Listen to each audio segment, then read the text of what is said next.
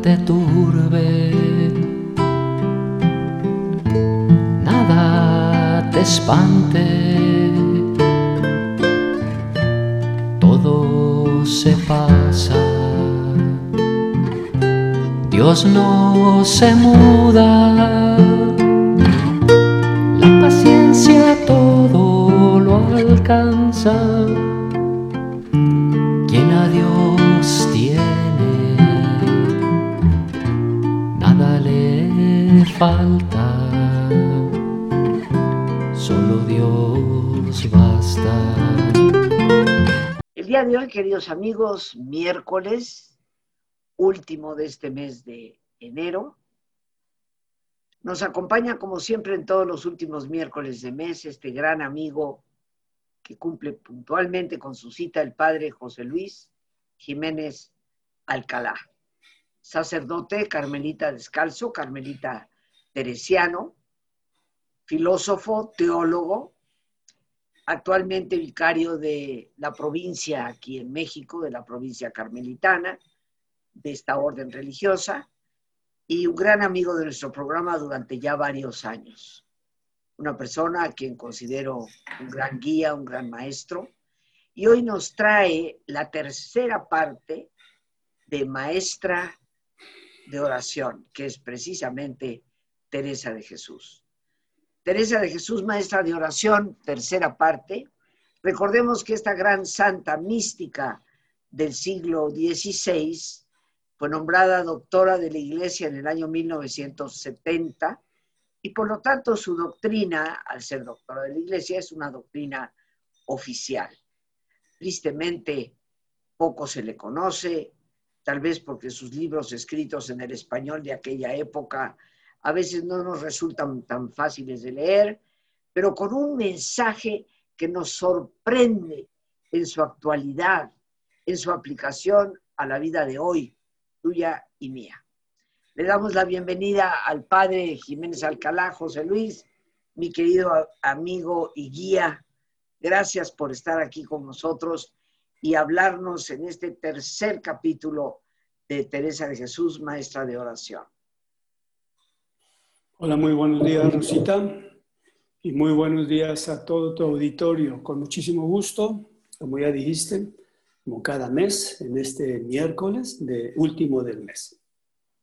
Y ciertamente sí, eh, me parece muy interesante seguir compartiendo la apasionante aventura que fue la vida de Teresa de Jesús, sobre todo la vida oracional de Teresa de Jesús. Hoy quiero ahondar un poco respecto a la idea, a uno de los ejes de la vida oracional de Teresa de Jesús, en lo cual ella insistió demasiado. Este eje es el de unificar la mirada o simplificar. Que se trata, a fin de cuentas, de un recuperar calidad de vida y calidad de relaciones desde la vida oracional. Y bueno, me iré explicando. Eh, para Teresa de Jesús, como para todos los místicos, eh, creo yo, mira, que un común denominador de los místicos y místicas de la historia, de la espiritualidad, es precisamente em, pues una necesidad que tienen ellos, tuvieron ellos y ellas, de conservarse en la simplicidad, tanto del lenguaje como de vida. Cabe decir que unos eran más, ah, manejaban una simplicidad mayor que otros. Por ejemplo, se me ocurre, por decirlo así, hacer una comparación, entre comillas, con el estilo sanjuanista y el estilo de Teresa de Jesús. Sabemos que Juan de la Cruz pues, fue pues, mucho más elaborado, mucho más de, pasos. De... Él estudió la escolástica de su época. Teresa de Jesús, como una mujer monja de su época, pues no, tuvo acceso a, eso, a ese nivel académico. Sin embargo, lo que, y, a mí, y ahí de esta parte quiero agarrarme para resaltar algo muy importante en Teresa de Jesús, hablando de la simplicidad, que muy independientemente de la invitación de la escolástica, de la filosofía y de la teología de esa época, Teresa de Jesús, seguramente por sus conversaciones personales con los teólogos de su época y por su experiencia personal con el Dios que ella tenía, sabía muy bien que le habitaba, ella intuyó en qué consistía esta simplicidad y se mantuvo, hoy lo sabemos, y no sé si ella sería consciente de eso, pero nosotros sabemos que Teresa se mantuvo en su simplicidad a la altura de los grandes místicos de su tiempo. Y no únicamente de su tiempo, sino de toda la historia de la espiritualidad y de la mística cristiana. Y no solo cristiana, sino universal. Entonces, eh, algo muy bellísimo de Teresa de Jesús es que, em, bueno, ella era consciente y lo sabemos en sus obras, ella era consciente del proceso del cual ella misma fue, por así decirlo, objeto, el proceso que ella pasó. Y algo rescatable es que incluso en sus grados más elevados de mística, Teresa de Jesús conservó la simplicidad en su lenguaje y en su estilo de vida. Simplicidad no quiere decir algo sin importancia, algo no, no significativo. Esto me parece muy importante eh, resaltarlo. De hecho, mm, hablando de la relación que hice que los grandes místicos y místicas de todos los tiempos, que es un común denominador en ellos la simplicidad, eh, incluso los santos y santas, en, parte de, sus características de santidad son conservar la llaneza, e, esa manera eh, tranquila y sencilla y simple de tener su propia relación con el Creador y consigo mismo. Eso me parece de mucho sentido y de mucho significado. Creo yo que nos aporta demasiado. Y bueno, pues en Teresa tenemos, eh, tomando las metáforas que ella utilizó de los cuatro grados de oración, los digo de manera rápida, el primer grado en el que se, se riega un huerto, el alma es el huerto y que se riega por medio de sacando agua del pozo, primer grado, segundo grado con una noria y arcaduces, tercer grado descarrilando, por así decirlo, el agua de, los, de algún arroyo, de un río hacia el huerto y finalmente de la lluvia. Con esto, con estas cuatro maneras diferentes de regar el huerto, a donde nos quiere llevar Teresa es a que aprendamos algo y, que, y me interesa hacer hincapié para tu auditorio, eh, Rosita. Centrar en Dios las diferentes maneras o partes del proceso, de nuestro proceso oracional. Es decir, en estos cuatro grados de oración que acabo de mencionar, Teresa de Jesús intuyó que una sola era la fuente, una misma era la fuente y de que vamos, el trabajo que ella tenía que hacer era entregarse para que el Dios creador pudiera centrarla en la fuente que es el mismo. Y bien, eh, una, una, lucha que tuvo, y esto es muy importante, una gran lucha a, lo largo de todo su proceso oracional fue el que Teresa en muchas etapas de su vida se experimentaba como, y por aquí va la invitación del tema de este domingo, ella se, experimentaba como desarticulada, ¿sí? O sea, como no simplificada, no, con llaneza, ¿sí? Ella se, estaba muy influenciada y lo importante es que fue consciente de eso. Estaba muy influenciada de las tendencias de su época y de su, de su país, de España, ¿verdad? ¿A qué me refiero con tendencias? Bueno, en aquel entonces, como hoy en día sigue habiendo tendencias a, buscar el milagrismo, tendencias, todo eso desarticula el alma. Eso me es importante hacer hincapié en esto. Cuando una persona trata de relacionarse con Dios, tener un proceso místico y su tendencia es a estar buscando cosas extraordinarias, milagro tras milagro, eh, qué sé yo, y todo lo que se relacione con esa manera de querer vivir una espiritualidad, difícilmente va a integrar en sí el actuar de Dios. Va, va a seguir viviendo como Teresa lo vivía, era su experiencia, así lo describe ella misma, como un tanto perdida, desarticulada es la palabra que utiliza Teresa de Jesús, hecha pedazos, lo dice ella. Y cuando dice hecha pedazos, quiero eh, insistir en ello, Teresa de Jesús está refiriendo a que no se siente integrada. Y eso, esta palabra es clave en el proceso oracional de Teresa que nos propone la integración de todo lo que acontece en el propio camino espiritual. Integración.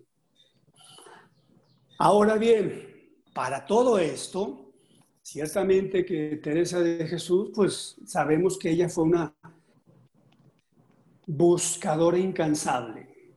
Yo creo que algo de lo que mucho le ayudó a Teresa fue que no se rendía que buscaba y buscaba y seguía buscando y que bueno, cuando sentía que el confesor o, el padre con el que hablaba no era lo suficiente, no, no, no intuía que le estaba ayudando, se iba a seguir buscando.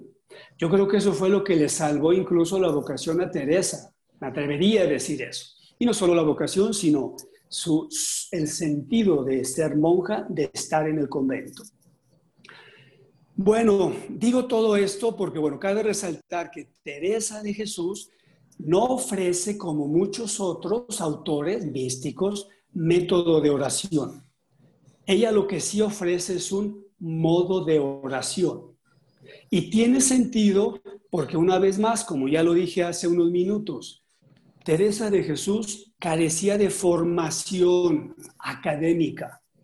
Sí, fue realmente eso fue lo único que, podríamos distinguir entre el estilo de Teresa de hacernos su propuesta, por ejemplo, en el libro de Moradas, porque ahí ella nos propone todo un itinerario. Juan de la Cruz propone todo un itinerario.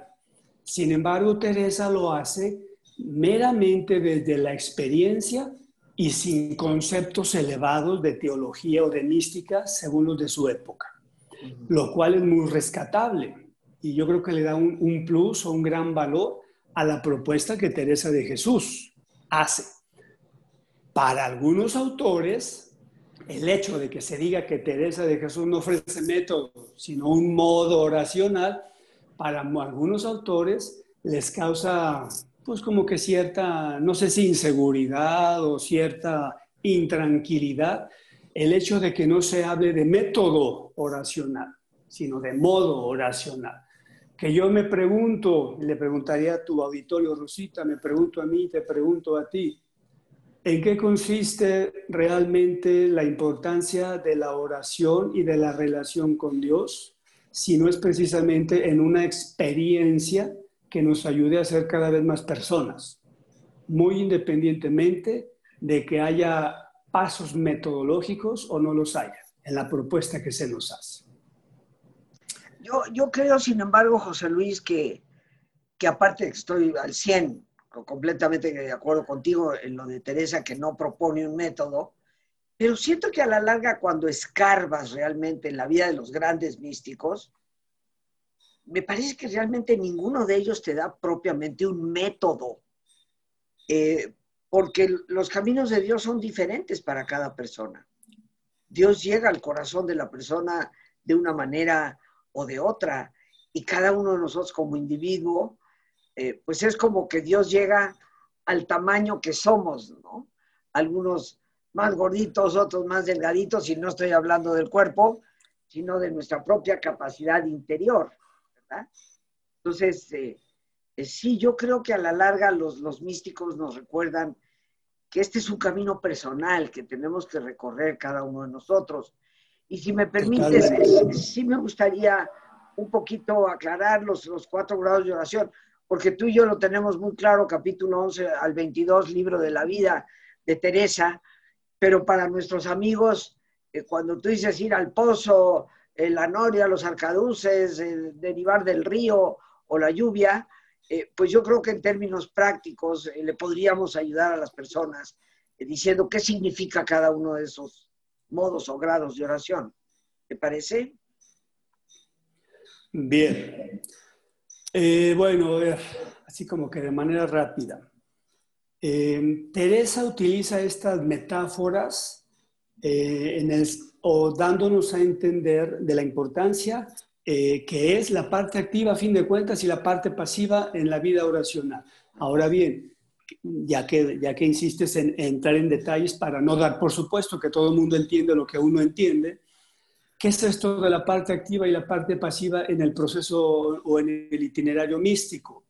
La parte activa es todo lo que nosotros como seres humanos, como alma terrena, vamos todavía encarnada en este mundo, todo aquello que podemos hacer y que es necesario, de hecho, que lo hagamos para poder entrar en un proceso espiritual. Sí, es la parte activa, lo que yo puedo hacer y que de hecho es necesario que yo lo haga, como humano que soy. La parte pasiva se le llama así en el sentido de que además de seguir haciendo lo que está en nuestra capacidad humana, permitir que Dios haga lo suyo en nosotros también. Esa sería la parte pasiva. Ahora bien, eh, se cree en el itinerario místico eh, y esa es una, es una constante en los itinerarios propuestos por diferentes autores. Es necesario que comencemos en el camino espiritual por lo que está de nuestra parte, lo que está a nuestro alcance trabajar. Eh, hablando, lo dije, pero lo retomo, el huerto es el alma humana, el que se va a regar es el alma humana. Lo que yo tengo que hacer, ¿sí? Eh, esa primera parte del proceso espiritual que suele ser la más difícil, suele ser la que más trabajo nos cuesta porque implica un cambio de vida. A eso se refiere, a ver, el hecho de metafóricamente hablar de que hay que ir a un pozo a sacar agua, el agua representa a Dios. ¿Sí? Ir y sacar el agua del pozo, yo creo que todo el mundo sabemos, imaginémonos el trabajo físico que implica ir y sacar agua a baldazos de un pozo.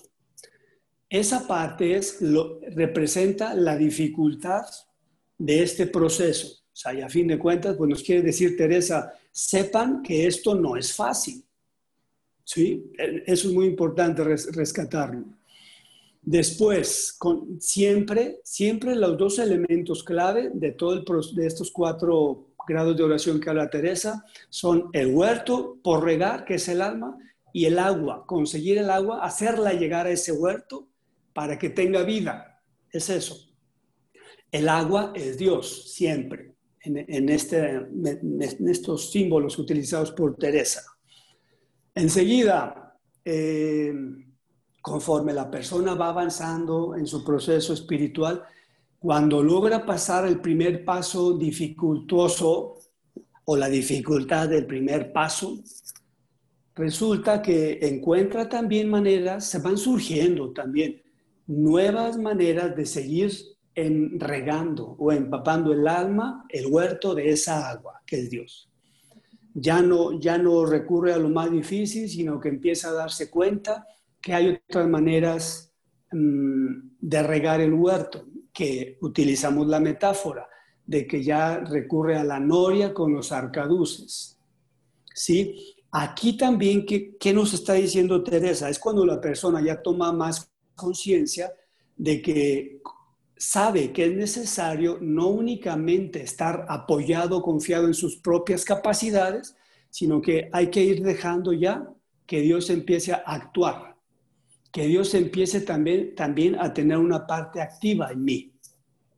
Sí, para, y eso me va facilitando el regalo de mi huerto. Después pasamos a la siguiente, siguiente símbolo, que es el de desviar el agua de un arroyo por medio de canales para que lleguen al, al huerto, que viene significando lo mismo anteriormente dicho, pero resalto aquí lo importante es que cada vez va tomando más significancia y un papel activo el actuar de Dios que el actuar de la persona. Y finalmente la lluvia. Dios que se da totalmente al alma, que es ya cuando Teresa de Jesús habla de la unión entre Dios y el alma. ¿Fui claro, Rosita? Sí, sí pero me parecía que para muchas personas que no, conocen esa metáfora, ¿qué significa eso el esposo y la noria? ¿no? Entonces te lo agradezco enormemente. Muy bien, muy bien. Entonces, continuando, Rosita, ¿qué objetivo persigue Teresa con toda su propuesta oracional? Que como ya lo he dicho muchas veces, Teresa cuando habla de propuesta oracional se refiere a un estilo de vida y no a media hora o dos horas en, el oratorio o en la capilla. No solo, ¿sí? sino una combinación de ambos momentos o estilos, voy a llamarlo también. Para Teresa de Jesús, y esto, me, esto se me hace muy grande, creo que es de la grandeza de los santos del Carmelo.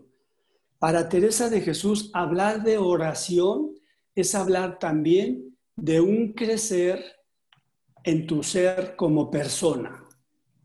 Casi, casi podríamos decir, oración equivale a mayor humanidad en la persona que se dice orante. Esto es una gran riqueza y aporte de los santos del Carmelo.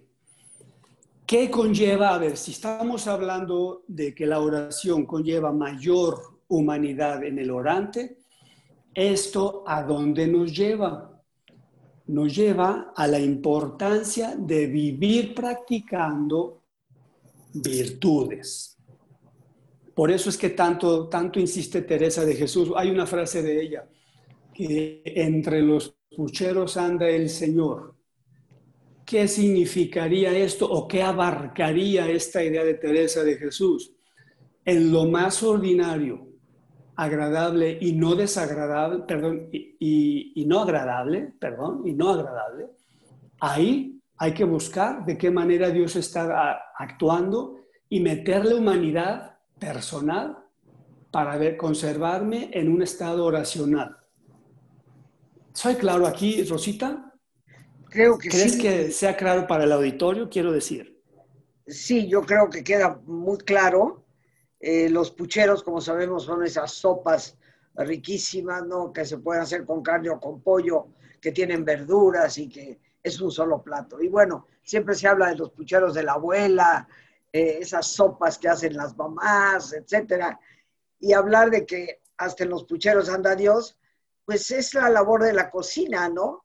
Eh, mientras estás cocinando, mientras estás preparando las cosas para tu familia, mientras estás trabajando en cualquier cosa, Dios también está ahí presente. ¿Qué te parece, mi querido José Luis, hacemos nuestro ejercicio como una pausa dentro de esto y llevamos un poco a la meditación estas palabras que tú nos has dicho? Obviamente, como siempre, mis queridos amigos, en los ejercicios que hacemos a finales de, mes, los miércoles, siempre es el Padre José Luis el que nos da un tema de reflexión.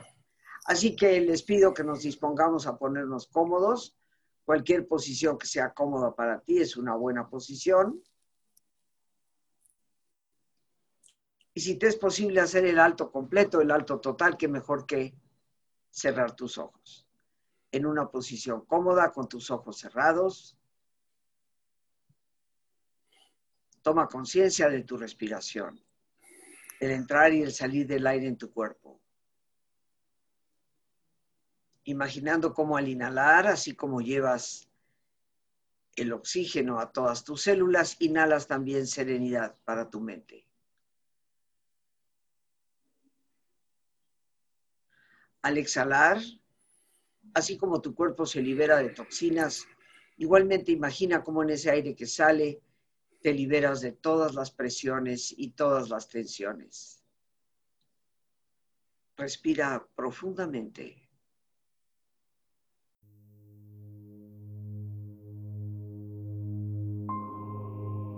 Y relaja tu cuero cabelludo. Todo todos los músculos que cubren tu cabeza.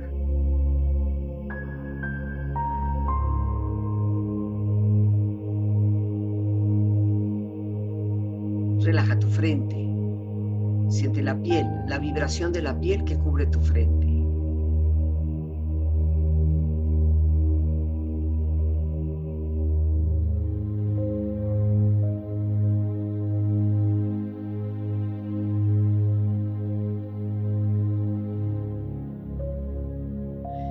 Tus párpados, los tejidos que rodean tus ojos.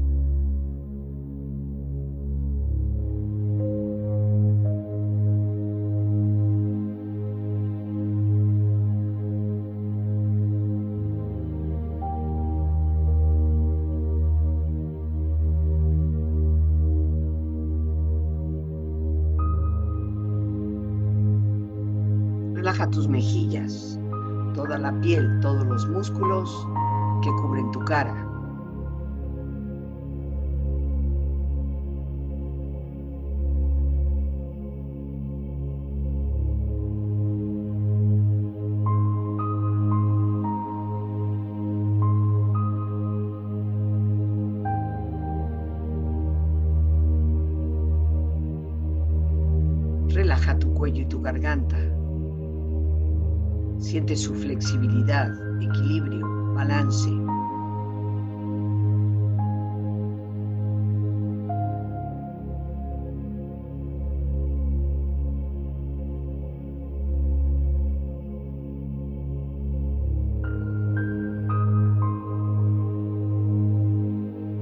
Relaja tus hombros, brazos y manos, así como tu espalda. Siente una agradable sensación que relaja todos los músculos en estas partes de tu cuerpo.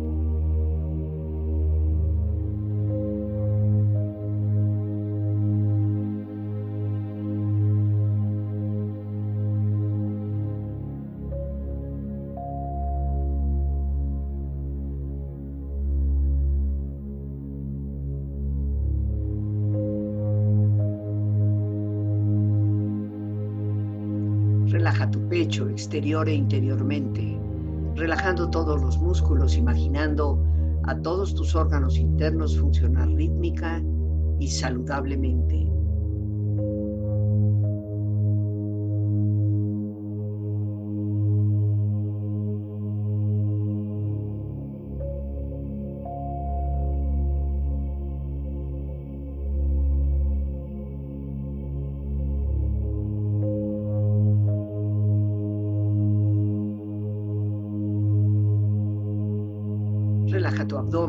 Exterior e interiormente, relajando todos los músculos, imaginando a todos tus órganos internos funcionar rítmica y saludablemente.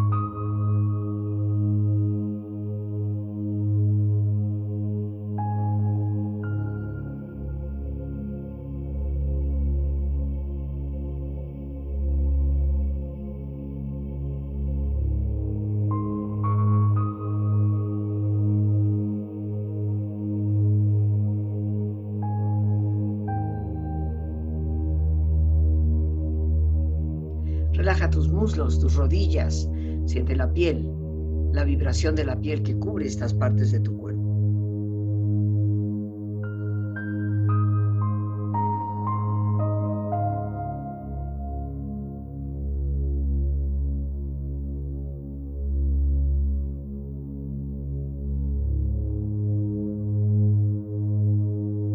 Relaja tus pantorrillas y tus pies.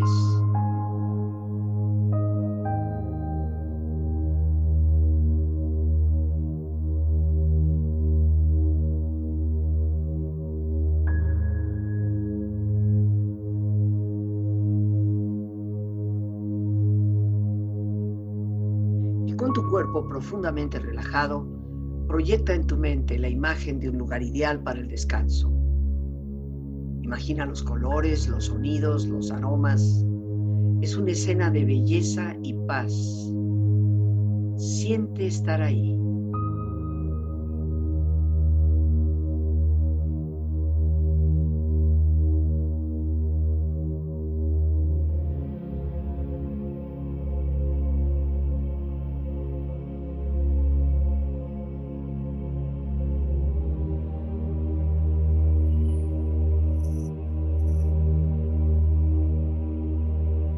Con tu cuerpo relajado y tu mente serena,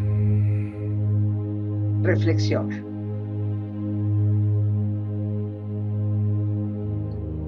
Quiero invitarte a que en este momento de personal intimidad contigo mismo, contigo misma y con tu hacedor, intentar al menos, ojalá lograr, una oración que se aproxime más a lo que Teresa de Jesús nos invita. Una oración teresiana, partiendo de la realidad en que nos toca vivir. Te invito pues a que traigas a tu memoria la situación que estás viviendo por ahora en los últimos meses o en el último mes. Situaciones que incluso puedan no ser agradables para ti. También las agradables, por supuesto.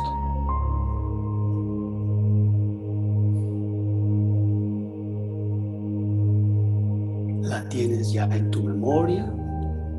Reconoces que muchas veces la situación ha prevalecido e incluso ha sido objeto de dejarte arrastrar por esa situación.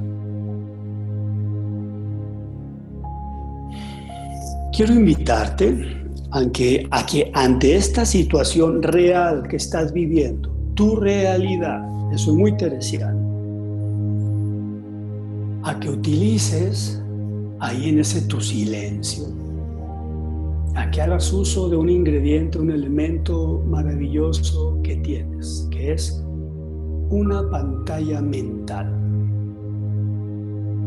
Ahí en tu interior donde te es posible recurrir a tu laboratorio interior y poder crear muchas cosas nuevas, haz uso de tu pantalla mental. Y en esa tu pantalla Visualiza la situación que estás viviendo.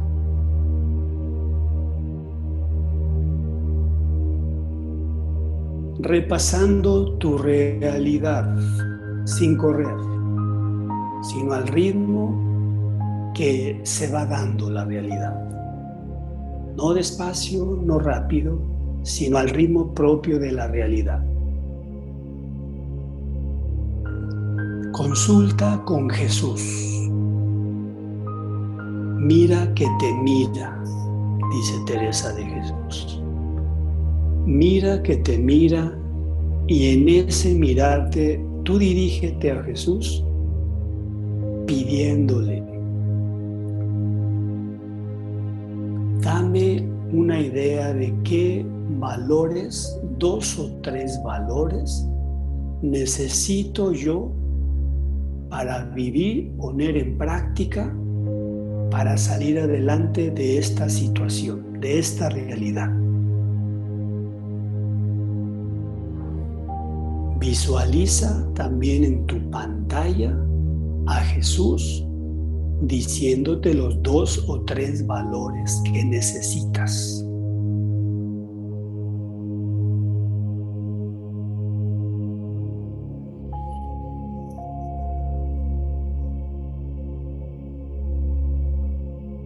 Ahora bien, una vez que ya escuchaste la sugerencia que Jesús te hace, de nuevo quiero invitarte a que visualices en tu pantalla mental la realidad que estás viviendo, pero tú poniendo en práctica los dos o tres valores que Jesús te sugirió. ¿Cómo sería esa realidad? Poniendo en práctica los valores que se te dijeron. Visualiza la nueva realidad.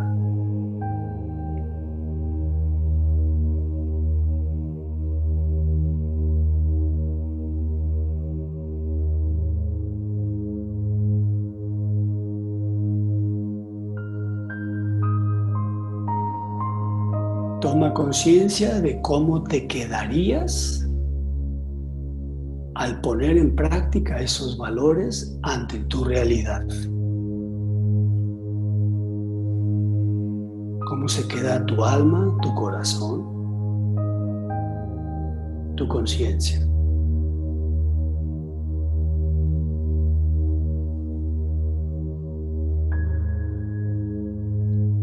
Quédate, guarda en tu mente y en tu corazón lo que acabas de visualizar, visualizar. La realidad posible practicando valores por Jesús sugeridos.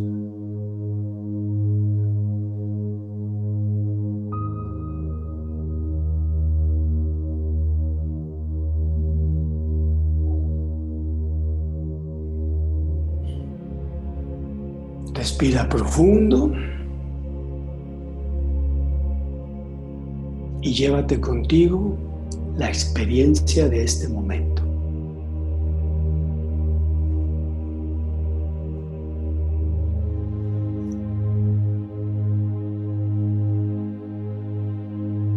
Profundamente. Relájate bien. Con esta experiencia empieza lentamente a estirarte, brazos, manos, piernas y pies, moviendo tu cuello, bostezando si lo deseas, haciendo que tu cuerpo retome su nivel de actividad habitual hasta muy lentamente abrir tus ojos. Ojos abiertos, bien despierto, muy a gusto, bien descansado y en perfecto estado de salud, sintiéndote mejor que antes. Y amigos, quisiera aprovechar para invitarles, porque precisamente ya pasado mañana, viernes 29, Voy a tener el gusto de repetir la conferencia sobre meditación y espiritualidad de Teresa de Jesús, ya que en la anterior que dimos el día 13 pasado, pues no tuvimos la capacidad para recibir a todos los que deseaban entrar.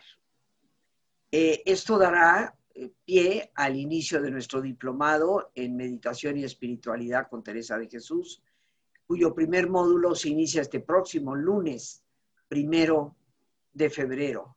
Serán 10 módulos a lo largo de 10 meses de este año, un módulo por mes que abarca un lunes, un miércoles y un jueves de 7 de la tarde a 9 de la noche. Para informes puedes llamar al 55 37 32 9104. Ahí con todo gusto, ya sea por llamada telefónica, por mensaje de WhatsApp o de Telegram, con todo gusto se te atenderá. Ojalá aproveches esta oportunidad de conocer a fondo una espiritualidad más que actual.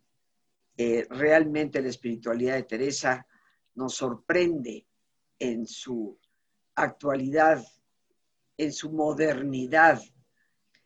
Lejos de pertenecer al siglo XVI, pertenece ciertamente a la humanidad a lo largo de todos los siglos. Ojalá me acompañes. Y regresamos con nuestro gran invitado, el padre José Luis Jiménez Alcalá.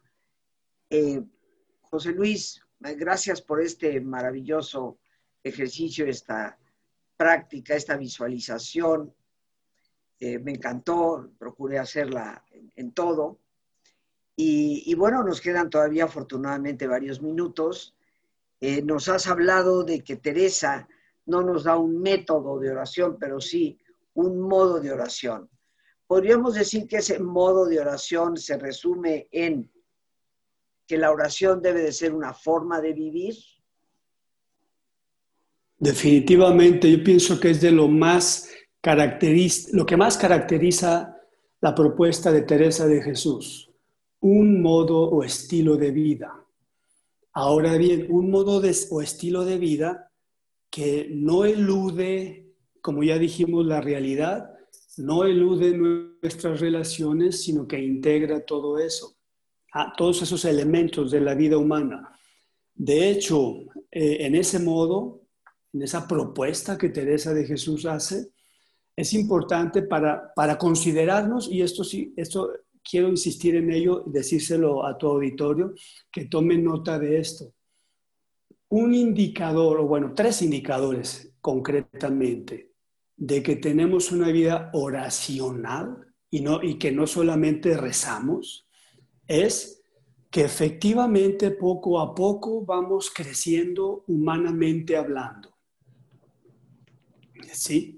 Es decir, que, que, podamos verdaderamente sentir, experimentar que somos más humanos de lo que éramos hace unos años. También otro gran indicador, crecer en la calidad y profundidad de nuestras relaciones humanas. Eso es, pero tremendamente puntual en Teresa de Jesús, las relaciones humanas. Y bueno, como parte de esto o desprendimiento de estas dos, el, el ir también sabiendo desprenderse de, sí mismo o del sí antiguo para poder dar lugar a un nuevo, una nueva persona, que, que teológicamente y desde muy antiguo se dice pasar del hombre viejo al hombre nuevo, dicho de otra manera. ¿sí? Y para esto es importante eh, retomar lo que ya, ya había dicho hace ratito. El, saber integrar en la propia vida todo cuanto acontece. Saber integrar en la propia vida todo cuanto acontece para no vivir, como Teresa dice, desechos. Eh, y bueno, quisiera simplemente terminar haciendo referencia a, bueno, primero Ignacio, Ignacio de Loyola, que es un contemporáneo de Teresa de Jesús. Y si hay un santo de la Iglesia católica que estuvo insistiendo muchísimo en la importancia de la realidad que nos toca vivir para como medio, como terreno fértil para crecer humanamente hablando, fue Ignacio de Loyola. Y lo hago y lo retomo simplemente para reforzar la idea de Teresa de Jesús de la realidad es un punto clave para partir de ahí y no querer evadir la realidad que vivimos. Tristemente, y, esto, esto lo decía Ignacio de Loyola, ¿eh? Hay muchísima gente que pretende ser espiritual, pero resulta que hasta el 90 o 99% de esa gente, en su época, espero que hoy las estadísticas sean otras, en su época él creía, no creo que haya hecho estadísticas, pero él creía que mucha de la gente que pretendía ser espiritual pues era más devocionismo que otra cosa. Y que un gran indicador de auténtica espiritualidad es dejarte confrontar por la realidad y no tratar de evadirla. Algo muy, muy de. Y bueno, por supuesto, es muy de pero lo retomo tratando de hacer hincapié en la propuesta teresiana. La vida, ¿sí? la historia personal, las heridas de la historia personal, el superar e integrar en el camino interior todas esa, eh, toda la historia, positiva y no positiva. Y en fin, así sucesivamente, la realidad como el campo que Dios nos da para darnos a entender cómo Él está actuando en nuestra historia, la realidad de la vida y no inventos guajiros como solemos hacer. Mi querido José Luis, nos dejas con una buena tarea de reflexión. Eh, te mando un cálido abrazo, mi gratitud como siempre por tu participación.